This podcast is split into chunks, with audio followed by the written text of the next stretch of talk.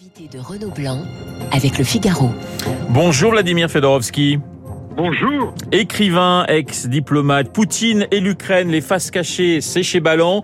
Et vous préparez le roman d'une révolution qui sortira également euh, chez Ballant dans, dans quelques semaines. Vladimir Fedorovski, vous étiez venu dans notre studio en mai dernier, juste après les, les commémorations de la fin de la Seconde Guerre mondiale. Et vous étiez très inquiet. Vous redoutiez une Troisième Guerre mondiale et une guerre nucléaire.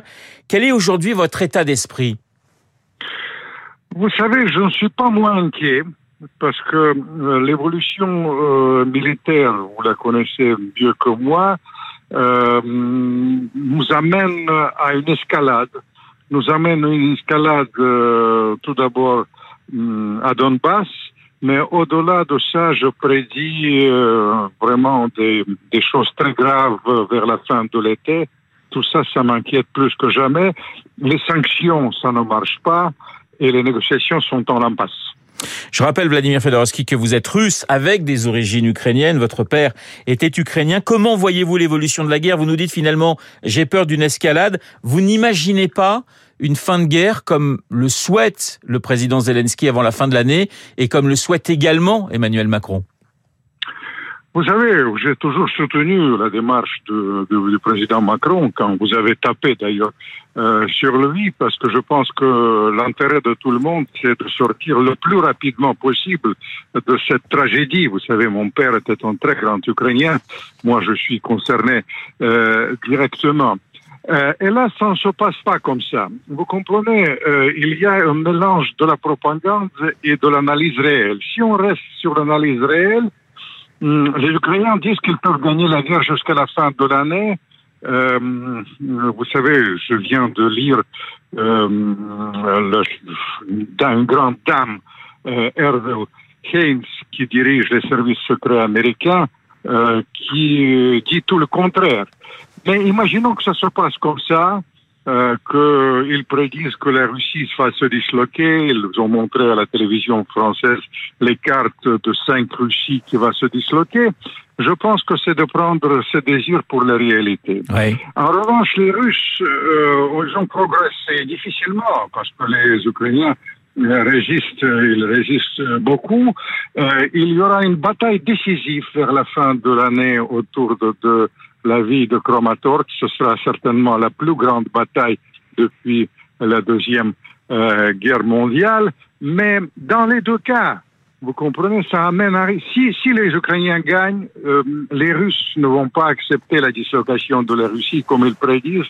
Ils ont, ils ont la possibilité d'utiliser les armes nucléaires, notamment tactiques. Euh, si les euh, Russes gagnent là-bas, ils peuvent aller au-delà, notamment Odessa, et c'est, je viens de rentrer aux États-Unis, c'est complètement inacceptable pour les Américains. Vladimir Fedorovski, la, réponse des Occidentaux, il y a eu les, sanctions, vous n'y croyez pas, vous nous le dites encore ce matin, mais il y a aussi ce sommet de l'OTAN la semaine dernière. C'était une réponse forte avec plus de soldats, avec euh, l'arrivée de deux grands pays que sont euh, la Norvège et la Finlande. Est-ce que finalement Poutine n'a pas ressuscité l'OTAN? Oh, complètement. Le Poutine, euh, il a ressuscité l'OTAN, mais euh, hélas, euh, l'OTAN a contribué à la création d'une vraie alliance, et je dis bien vraie alliance militaire et économique euh, avec euh, entre la Chine et la Russie et bien au-delà avec le monde euh, islamique et même il a ressuscité en quelque sorte l'URSS. Euh, mon livre euh, sur le roman de la Révolution sera à l'occasion de 100 ans de l'URSS, euh, centenaire de l'URSS. Je vous signale plus que jamais avec l'action de Poutine, l'URSS est à l'ordre du jour. Mais justement, cette question de l'URSS, on voit la Biélorussie euh, hésiter. Est-ce que vous imaginez la Biélorussie rentrer dans, dans, dans le conflit dans les, jours, dans les, dans les jours pardonnez-moi, et les semaines qui viennent? Euh, vous savez, il y a beaucoup de gens, euh, notamment les Amazones euh, de Vatanguer, qui poussent euh, vers, euh, vers cela. C'est une possibilité. Il y a une grande tension autour de ce couloir vers Kaliningrad, en, Li- en Lituanie, en Cisnestrie. Euh, bref, euh, l'escalade est partout et notre intérêt, et c'est pour ça que je ne désespère pas euh, pour l'action du président Macron. Euh, notre intérêt, c'est d'essayer de trouver quand même l'issue par les négociations. Vous comprenez, la Oui. famine en Afrique, la récession euh, en Europe, toutes ces choses-là qui nous attendent, ça dépasse ce qu'on peut imaginer.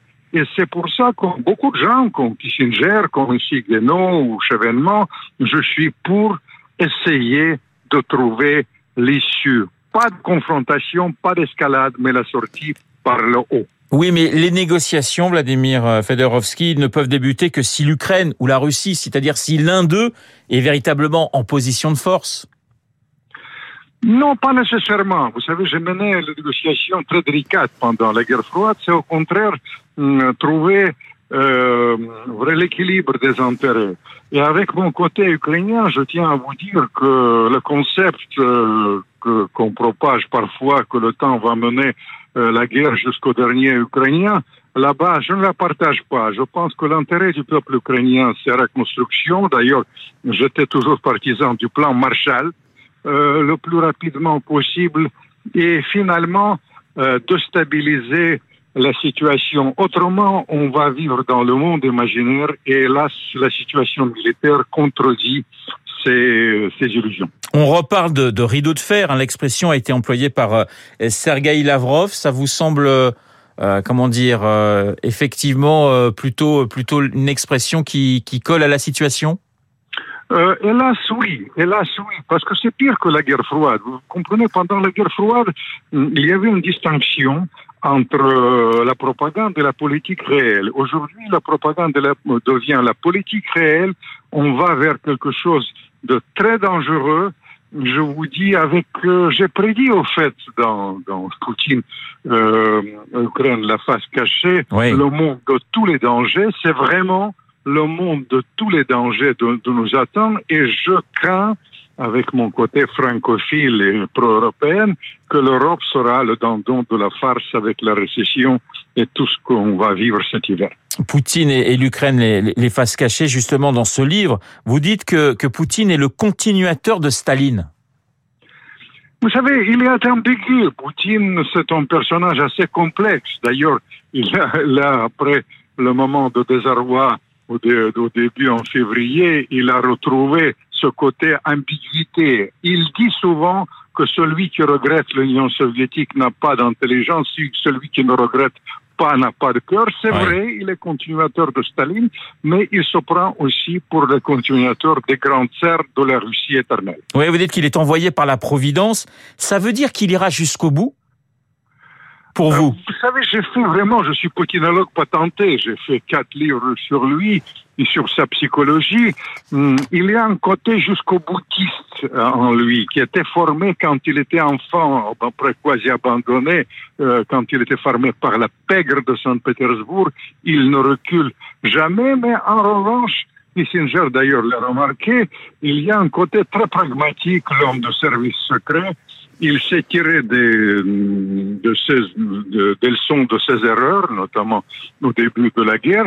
On le voit très bien. Et je compte sur ce côté pragmatique pour éviter l'apocalypse qui, qui, me, qui me hante. Je ne dors pas la nuit. Vous, vous parliez euh, il y a quelques minutes, euh, Vladimir Fedorovski, de, de ce lien aujourd'hui entre la Russie et la Chine. La Chine aussi euh, ira jusqu'au bout dans son dans son euh, dans sa coopération avec la Russie. Ou vous pensez qu'à un moment Pékin dira on va arrêter parce que là ça va trop loin et ça va trop loin pour l'économie et pour le commerce. J'ai- Je suis ça vraiment de près. Oui. Et hélas, l'évolution euh, contredit, disons, ces illusions occidentales. Toutes les déclarations chinoises depuis quelques jours confirment euh, ce raidissement.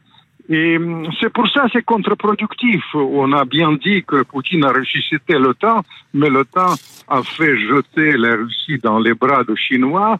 Et même, ben, vous ne remarquez pas, mais il y a des contacts très étroits avec l'Iran et au-delà de ça avec le monde islamique. Hum, Vous savez, toute ma vie, je voulais éviter cette escalade. Et hélas, Oui, vous souhaitiez l'ancrage de la Russie du côté de l'Europe. Maintenant, le pire Ouais. des scénarios. Oui, je rappelle, vous souhaitiez l'ancrage de, de la Russie à, à, à l'Europe, et effectivement, aujourd'hui, ça semble très compliqué. Poutine et, et, et, les Russes, parce que là aussi, en février, en mars, en avril, en mai, on a dit ça commence à craquer du côté de, de, de la Russie. Euh, les gens en ont assez. C'est vrai que le nombre de tués est, est, est, important. On parle, même si on peut pas le vérifier, de, de 30 000 soldats euh, euh, russes tués ou, euh, ou, ou, ou blessés gravement.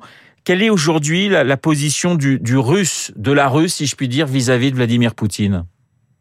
Pour l'instant, les Russes, ils font bloc sur lui. Il y a un petit fléchissement euh, que je constate, que je constate. Oui. mais euh, vous comprenez, ça change très rapidement. Par exemple, le fait qu'ils ont pris euh, les chances qu'ils ont obtenu euh, cette percée là-bas à, à, Donbass a été profitable pour lui.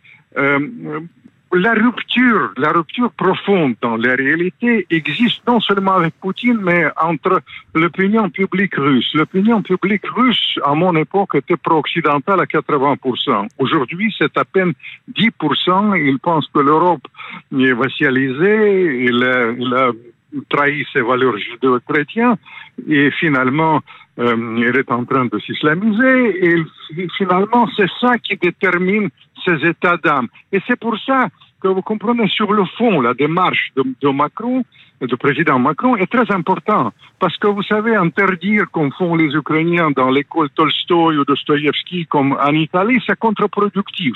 Il faut avoir la main tendue avec la société civile russe vers la civilisation russe et peut-être c'est le meilleur, meilleur moyen de finalement éliminer euh, Poutine que comme j'étais critique historique.